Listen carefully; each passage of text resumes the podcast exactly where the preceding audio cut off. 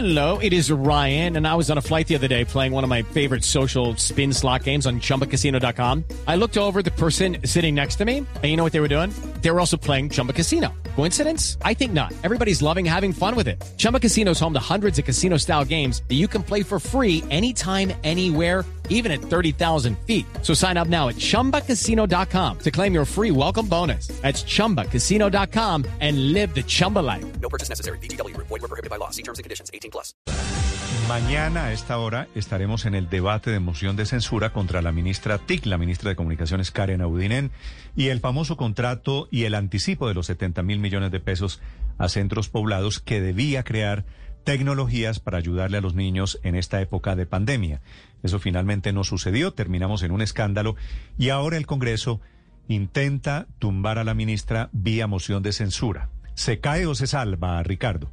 Hola Néstor, buenos días. Pues después de las explicaciones que intentó dar aquí en Mañanas Blue la ministra TIC Karen Awinen, mañana vuelve a darlas al Congreso de la República. Va a ir al debate, ya no es de control político, ya es el debate de moción de censura convocado por la oposición, debate en el que tendrá que dar esas explicaciones sobre los 70 mil millones de pesos de anticipo, sobre la idoneidad del contratista Unión Temporal Centros Poblados y toda la historia que hemos conocido durante estos dos últimos meses que ha venido estallando el escándalo desde que se declaró la caducidad de ese contrato. ¿Qué va a pasar, Néstor? Pues que como ha sucedido con los otros ministros del gobierno del presidente Iván Duque, Karen Abuinen se va a salvar. Esa idea de la moción de censura contra los ministros no la vamos a estrenar definitivamente en esta en este nuevo intento, el sexto intento por tumbar a un eh, ministro del eh, gobierno Duque, porque los números dan, por lo menos para la oposición, 24 votos tendría en la Cámara de Representantes, 24 representantes los que están declarados en oposición que votarían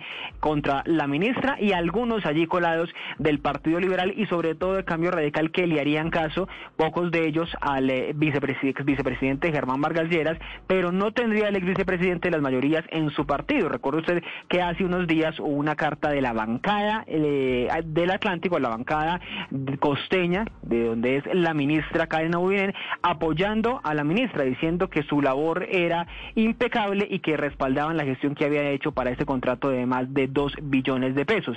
¿Quiénes la le respaldaron en este momento? César Lorduy, Juan Gabriel, eh, José Gabriel Amar, Modesto Aguilera de Cambio Radical, también Armando Sabarín y Lesma Lisset, eh, eh, que fueron los que la respaldaron en ese momento en esto, en esa carta le habló a estos representantes de la Cámara, también había allí senadores de la República, por lo que evidentemente con esta carta, pero más los apoyos que tiene el gobierno nacional en el Congreso, por lo menos en la Cámara, tendría asegurada entonces la ministra su permanencia. Sí, una corrección, Ricardo, si me lo permite. Sí, señor. No es que no se vaya a estrenar la moción de censura para el gobierno Duque, es que en la historia de Colombia no se ha caído ningún ministro. Ninguno, ni pudieron tumbar un ministro en el gobierno Santos, ni en el gobierno de Uribe, ni en el gobierno de Pastrana. En todos esos gobiernos lo han intentado y la verdad nunca el Congreso ha podido tumbar a un ministro. Sí, señor. Ese es el sexto intento. No sé si en los otros no tengo el, el, el, dato de si hubo tantos intentos en los otros gobiernos, pero lo que le decía es no hemos estrenado la, la, eh, el mecanismo de la moción de censura en el país. Intentaron tumbar a Néstor Humberto Martínez cuando era ministro de gobierno en el eh, gobierno de Pastrana. Intentaron tumbar ministros tres en el gobierno de Álvaro Uribe. Intentaron también algunos en el gobierno de Santos y no pudieron. Bueno, le, le un, un, asterisco, si, si, si, le parece. Guillermo Botero en este gobierno no se cayó por la moción de censura, pero termina renunciando días después por ah, no, el es que esa es otra. Lo que ha pasado, bueno, también Néstor Humberto Martínez, se iba a caer cuando el gobierno se da cuenta que no tiene los votos la noche anterior y renuncia. renuncia al ministro. Doctora Catherine Miranda es congresista del Partido Verde es la citante, es la promotora de la moción de censura contra la ministra Budinén. Doctora Miranda, buenos días. Néstor, muy buenos días. Muchísimas gracias por la invitación. Los estaba escuchando y tienen toda la razón. Sí, usted pone un tuit diciendo que es posible que no tengan los votos, pero tienen la ética y la dignidad.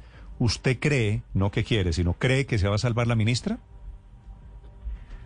La ministra, yo ustedes lo decían claramente, eh, en el momento de Botero no se cae por votación, no creo que vaya a pasar en la historia del país que un ministro se caiga por votación porque sería muy torpe un gobierno que permita llegar a una votación si sabe que no tiene eh, las mayorías en el Congreso.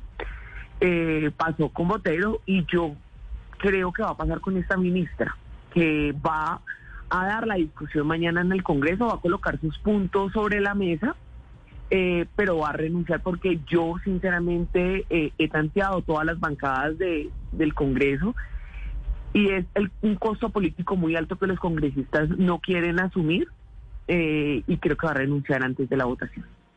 ¿Cuál es el principal argumento de ustedes, de quienes quieren que la ministra renuncie o se caiga, doctora Miranda? Néstor, hay 70 mil millones de razones para que la ministra se caiga desde la etapa eh, precontractual, de cómo tenía un asesor que al mismo tiempo eh, estaba de apoderado de una de las firmas licitantes para el contrato y de ahí para abajo tenemos todo el tema de la interventoría que no, digamos que no tenía los pergaminos, entre comillas, para así decirlo, eh, y la experiencia para, para asumir la interventoría, eh, el tema de, de, de, de centros poblados, cómo se le evidenció a la ministra, cómo se le advirtió antes de que se adjudicara y que se definiera y se firmara el anticipo de que Emilio Tapia y Álvaro Cruz estaban vinculados a estas empresas. Entonces, los argumentos los tenemos y, y creo que el Congreso de la República eh, pagaría un costo muy alto si vota para que la ministra Karen se quede. Representante, usted eh, ha hecho referencia constantemente al eh, asunto, al tema de Emilio Tapia, que habría estado involucrado, digamos, en este tema, pero ¿dónde están esas pruebas? Bueno, tenemos las pruebas eh, un poco de frente a las relaciones que tienen los representantes legales y quienes están al interior de estas empresas con Emilio Tapia. Le pongo una, digamos, un, un ejemplo claro. Una de estas empresas, su representante legal es el cuñado de Emilio Tapia. Por el otro lado, eh, en otra empresa, el representante legal es el cuñado de Álvaro Cruz. Acá lo que estamos viendo es que trataron de limpiar no solamente los integrantes de las de las empresas, sino también modificaron los objetos de estas empresas para cumplir con los objetivos y con lo que pedía la con lo que pedía la licitación. Entonces, nosotros mañana tenemos pruebas adicionales que vamos a sacar todos los de la oposición. ¿Pruebas, Eh, pruebas de qué? ¿De la vinculación de ellos, de Tapia y de Álvaro Cruz? Sí, y también la ministra tiene que hablar sobre una presunta reunión que tuvo con Emilio Tapia días antes de la licitación. Ah, no me diga. Hay que ver la moción el día de mañana. Sí. ¿Y usted tiene confirmado que esa reunión se, se, se produjo? Mañana hay que ver la moción, no es, digamos, no, no va a ser prueba mía, va a ser prueba de otros congresistas. Ah, ok. Y, y doctora Catherine, con, bueno, si llegan a probarle que la ministra se reunió con Emilio Tapia, quiero decir, eso cambia totalmente esta ecuación, cambia totalmente el panorama. Así es. eh, creo que hay pruebas suficientes y no, creo que no solamente basta con una foto con el video. La situación y la responsabilidad política frente a este contrato, que tal vez, sin temor a equivocarme, puedo decir es el más grande que ha tenido el Ministerio de las TIC eh, en su historia, eh, tiene que, la tiene que asumir eh, Karen Auninem. Es una responsabilidad política porque es que ella, la- ella era la encargada y es la encargada de velar de que esos recursos se ejecutaran de manera adecuada, de que esos recursos no se perdieran. Y ahora lo que estamos viendo es que están sacando las fichas más bajas del ministerio y la responsabilidad política no la está asumiendo ni ella ni su mejor amiga, que es Adriana Mesa. Sí, pero hasta que no haya una prueba reina o una prueba definitiva que vincule directamente a la ministra, pues con todos estos señores, ¿no? Con Emilio Tapia, Álvaro Cruz y hoy también con Inocencio Meléndez, pues prácticamente ustedes no tienen nada. Vamos a ver el debate mañana, claro. Pero mientras tanto, todo apunta más hacia la negligencia que hacia la corrupción. Yo creo, considero que con lo que ha salido, y no solamente gracias a, a los promotores de la, de la moción, sino a los medios de comunicación como ustedes, como la W, como Caracol, es prueba suficiente y motivos suficientes para que la ministra salga de su cargo. Es que no podemos ne- necesitar una foto con un señor eh, como Emilio Tapia para que la ministra asuma una responsabilidad política.